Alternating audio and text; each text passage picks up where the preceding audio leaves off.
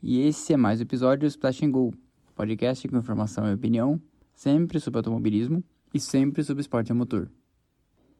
E madrecita, o que foi o final dessa corrida em Silverstone?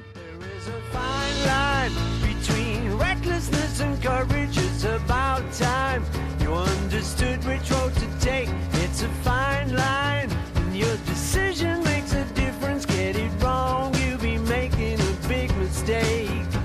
vamos começar pelo começo. Tudo se encaminhava para um desfecho meio previsível e todo mundo ontem achava que só um cataclisma tiraria da Mercedes uma dobradinha correndo em casa. Isso porque, na classificação, Hamilton conseguiu sua melhor volta em 24.3, o Bottas em 24.6, que é uma diferença razoável de 3 décimos para o mesmo carro, e o adversário mais próximo, o Verstappen, 25.3. Um segundo em se tratando do mais alto nível na Fórmula 1 é uma luneta, vocês já sabem, é muito tempo. Então, era razoável acreditar que só um cataclisma, como eu falei, tiraria da Mercedes essa dobradinha. Pois bem, aconteceu um cataclisma. what's happened to Valtteri Bottas? He's gone wide and now Max Verstappen can see the Mercedes and can see him in his rear wing. He has passed. Yeah, left, That's left a front puncture, puncture, yeah. there, yeah, left more than a puncture. Faltando três voltas para o final, o Bottas teve um problema no dianteiro esquerdo, que é o pneu mais usado e apoiado em Silverstone. E a uma volta do final, e por um segundo achei até que era um replay, aconteceu a mesma coisa com a outra Mercedes, com Hamilton. Hamilton is winning the Grand Prix, but look at the state of that Mercedes car. He has got, he's going through maggots and Beckett's at the moment. Hamilton's tyre's gone. Verstappen's just going through Woodcut. He's about four corners behind. This is now Lewis Hamilton praying that the checkered flag comes as soon as is humanly possible. The gap between Hamilton and Verstappen going down all the time. 20 seconds at the moment. As down the hanger straight comes Lewis Hamilton. Verstappen just going through. You can see him in the background. Going through Chapel, through Stowe now with Lewis from there. Hamilton. Well, they shouldn't catch him from there, but who knows how this race is going to end. Destruction through the Vale chicane. Look how difficult it was to stop. But for Lewis Hamilton, the checkered flag will come in the nick of time for a seventh British Grand Prix victory and a record seventh British Grand Prix victory for the most wins at home. It's Lewis Hamilton. A sorte dele é que era na última volta. A sorte dele é que o Verstappen tinha parado nos boxes para colocar borracha nova e fazer a volta mais rápida, porque senão o holandês ia ter uma vitória caindo no seu colo e ia ganhar o Grande Prêmio da Inglaterra. Quer dizer, ia a vitória cair no seu colo, a gente supõe, porque a gente não sabe se o seu dianteiro esquerdo não ia ser mais um daqueles que abriu o bico no final.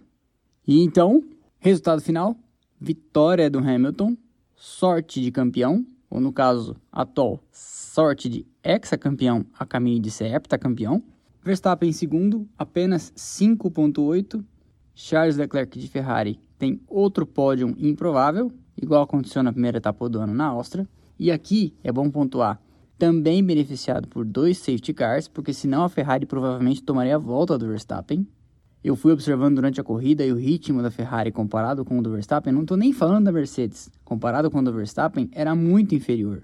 Ponto 8, ponto 9, às vezes mais de um segundo por volta mais lento. Então, se você jogar nessa conta que o Verstappen teve um pit stop a mais, que o Leclerc chegou ainda assim 13 segundos atrás e que houve duas intervenções longas do safety car, não é muito difícil concluir que o Leclerc talvez tomasse uma volta. Em quarto, para mim, um daqueles que foi o nome da corrida, Daniel Ricardo. O Ricardo iguala o seu melhor resultado até agora pela Renault, com um quarto lugar, igualzinho ele tinha conseguido em Monza em 2019, outro quarto lugar, e foi uma performance respeitável. Brigou a corrida inteira com as McLarens e chegou muito perto do Leclerc no final. Em quinto, Lando Norris também lutou muito por essa posição, brigou ali no meio a corrida inteira e com o azar do Sainz no final, ele vai se descolando como líder da McLaren, tem 36 pontos no momento contra 15 do seu companheiro de equipe. Ele só tem a ganhar com isso, porque quanto mais ele se firmar como líder natural da McLaren, melhor para ele no ano que vem, quando vai receber um companheiro veloz e mais experiente, que é o Daniel Ricciardo. Em sexto, Esteban Ocon, que lutou a corrida inteira com o Lance Stroll e no final conseguiu uma ultrapassagem com muito suor. Bom resultado, mostra que ainda que timidamente a Renault, com os dois carros, evoluiu sim e no momento parece, no conjunto, ter um carro melhor que o da Ferrari. Sétimo lugar para outro nome da corrida, Pierre Gasly. Mais um que lutou a corrida inteira, conseguiu um resultado muito decente, principalmente olhando em perspectiva e comparando com seu companheiro de equipe, Kvyat, que teve um acidente depois ele mesmo admitiu estúpido, motivado por um erro individual, e soma ali mais 6 pontinhos. O Gasly agora tem 12 pontos contra 1 ponto do Kvyat. Oitavo, o nome sob pressão, alguém que pode estar caminhando na prancha, o jovem Alexander Albon. Aqui cabe um comentário. A Red Bull parece estar tendo com o Albon a paciência que normalmente ela não tem com outros novatos e inclusive ela não teve com o Gasly o ano passado. Explico. A Red Bull tomou a decisão nessa semana de trocar o engenheiro de performance e trazer da fábrica um cara chamado Simon Rini, que foi engenheiro de performance do carro do Daniel Ricardo, quando o Daniel Ricardo fez a transição da antiga Toro Rosso para a equipe maior, a Red Bull. Como esse Simon Rini é reconhecido como um talento nessa parte de dar suporte para o piloto, a Red Bull foi buscar ele na fábrica e trouxe ele para a equipe de pista para tentar ajudar o álbum a sair justamente desse espiral nada produtivo que ele tem atingido. É só lembrar que, mais uma vez, ele não conseguiu colocar o carro da Red Bull, que é segundo ou terceiro melhor carro do grid, no Q3 na classificação. E, diferentemente de outros casos, eles têm se preocupado em dar declarações de encorajamento e não críticas abertas ao piloto. Ontem eles falaram textualmente que estão devendo entregar um carro melhor para o álbum. E esse oitavo lugar, que seria nono, não tivesse tido Bottas os problemas que teve, ajuda o álbum ali tirar um pouco o pescoço da forca, porque foram esses pontos, inclusive, que deram uma certa margem de tranquilidade para Red Bull na luta pelo segundo posto no Campeonato de Construtores. E a Red Bull vai esperar cada vez mais que o álbum some pontos.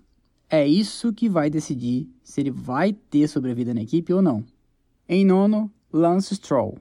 Ninguém na transmissão brasileira, ninguém na transmissão inglesa, nem na Autosport, nem na Sky F1, ninguém disse, mas eu fiquei com a pulga atrás da orelha, de que essa queda de rendimento da Racing Point nesse final de semana se deveu justamente ao fato de que eles não estão contando com seu piloto mais experiente.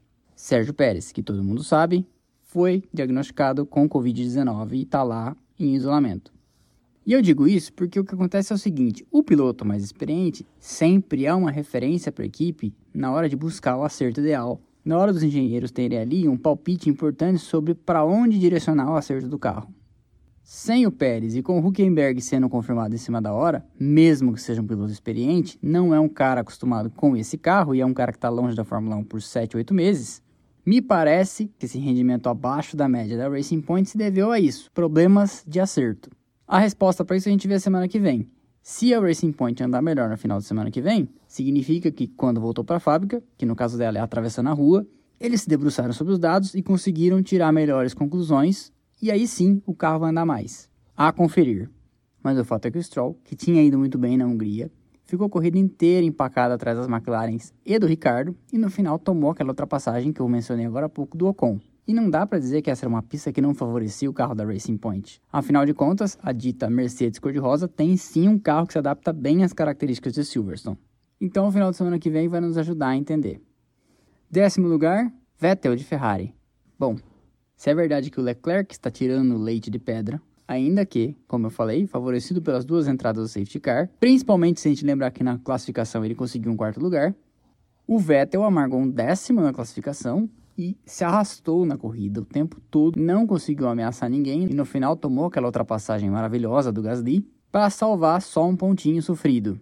E quase nem esse pontinho consegue, porque o Bottas cruzou 3 décimos de segundo atrás apenas. Ele que teve que parar para colocar a borracha nova. Décimo primeiro Bottas, que baita azar, vinha em segundo, trocando voltas mais rápidas com o Hamilton, mas nunca ameaçou de fato, e ia seguramente para o segundo lugar do pódio mas acabou tendo o mesmo problema que o Hamilton teve, e como não tem a sorte de campeão, até porque campeão não é, e eu desconfio nunca vai ser, teve esse problema duas voltas antes, teve que se arrastar, colocou o pneu e não teve nem tempo hábil de fazer as ultrapassagens necessárias para conseguir pelo menos o pontinho do Vettel. Décimo segundo, boa corrida do George Russell. A Williams é indiscutivelmente a equipe que mais melhorou o carro de 2019 para 2020. Eu vi algum lugar num comparativo em que o carro dela é, em média, um segundo por volta mais rápido. Tanto que nem se discute que a Haas e a Alfa Romeo são hoje carros inferiores à Williams em ritmo de corrida. O Russell, mais uma vez, glória das glórias, colocou o carro no Q2 e chegou perto de colocar o carro no Q3. Fez uma ultrapassagem na pista e limpa sobre Giovinazzi. E no final estava se aproximando do Vettel quando teve uma quedinha de rendimento que ninguém soube explicar. Mas provavelmente foi avisado pela equipe dos carros da frente, que estavam tendo aqueles problemas com o dianteiro esquerdo, e tirou o pé. 13 terceiro Sainz, baita azar.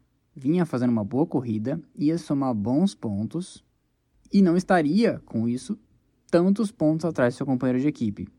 Mas enfim, é do jogo. 14, Giovinazzi. Com aquele que é possivelmente o pior carro do grid no momento, tem pelo menos conseguido se apresentar melhor que seu companheiro. Alguém que parece que já não está mais ali de coração. Eu estou me referindo ao Kimi Raikkonen. 15 Latifi, eu ainda acho cedo para taxá-lo de mais um piloto pagante incompetente, até porque eu acho o primeiro ano do Latifi menos medonho que o primeiro ano do Stroll mas em comparação com o Russell, sim, ele é muito inferior.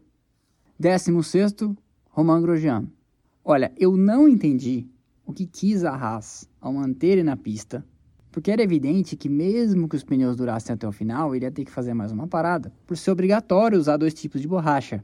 A única hipótese que me ocorre é que eles estivessem contando com mais um safety car, e aí ele faria uma parada e conseguiria ali chegar talvez em 11 º 12 mas o fato é que ele parou e acabou cruzando em 16. 17, Raikkonen.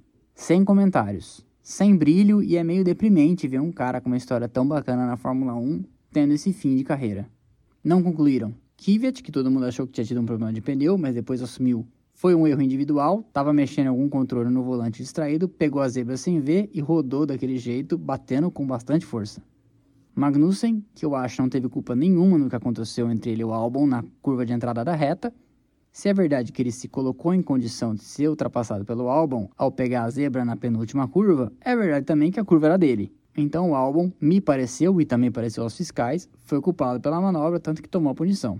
Acho que teria feito uma corrida melhor que o Grosjean. Aliás, o Magnussen vem se apresentando muito acima do nível do seu companheiro de equipe. E por fim, não chegou a largar, o incidental Nico Huckenberg.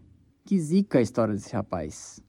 É chamado de última hora, faz todos os treinos, classifica o carro e tem um problema levando a Racing Point pro grid. É realmente para desanimar qualquer um. Sorte é dele que tem outro final de semana para ele tentar em Silverstone e quem sabe, com uma melhor compreensão do carro, como eu mencionei na história do Stroll, eles consigam ter uma performance suficiente para que a gente sonhe em vê-lo tendo seu primeiro pódio na sua última corrida na Fórmula 1, talvez. Come home, brother, all is forgiven.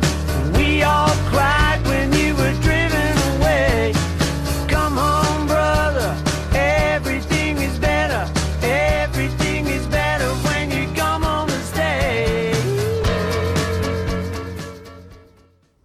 campeonato tem o Hamilton em primeiro, com 88 pontos, já abrindo 30 de vantagem para o Bottas, que tem 58 com o Verstappen em terceiro, com 52. Esse pneu que furou no final deu ao Verstappen a chance de encostar no Bottas. O Norris com 36, o Leclerc com 33, o Albon com 26, e 26 é exatamente a metade de 52, que é a pontuação do Verstappen. Em sétimo, Pérez com 22. Em oitavo, Stroll com 20, que tem essa corrida e a semana que vem com a chance de ultrapassar seu companheiro que está doente e assumir a liderança da equipe nos pontos. Em nono, Ricardo, com 20, igual o Stroll, mas com posições de chegada inferiores, mostra a performance acima da média do australiano da Renault. Afinal de contas, a Renault não é um carro para fazer frente à Racing Point do Stroll. Em décimo, Sainz de McLaren, que provavelmente estaria em sétimo se não tivesse tido esse problema com os pneus. E em décimo primeiro, Ocon, com 12. Mais para baixo, Gasly, décimo segundo, com 12 também. Décimo terceiro, Vettel nessa draga que ele está com 10 pontos da Ferrari. E já catando pontinhos, 14º, Giovinazzi, que catou uns pontos acidentalmente na primeira corrida na Áustria e provavelmente não vai pontuar para o resto do ano. 15º, Kvyat, um ponto. E 16º, Magnussen também, um ponto na corrida passada, quando eles deram aquele pulo do gato estratégico e mesmo com a punição, conseguiram pontuar. Depois do Magnussen, ninguém mais pontuou. Latifi, Raikkonen, Russell e Grosjean. Desses quatro, o que eu acho que tem mais chance de marcar um ponto numa corrida meio tumultuada é o Russell de Williams, porque vem se apresentando de maneira maiúscula para o carro que tem.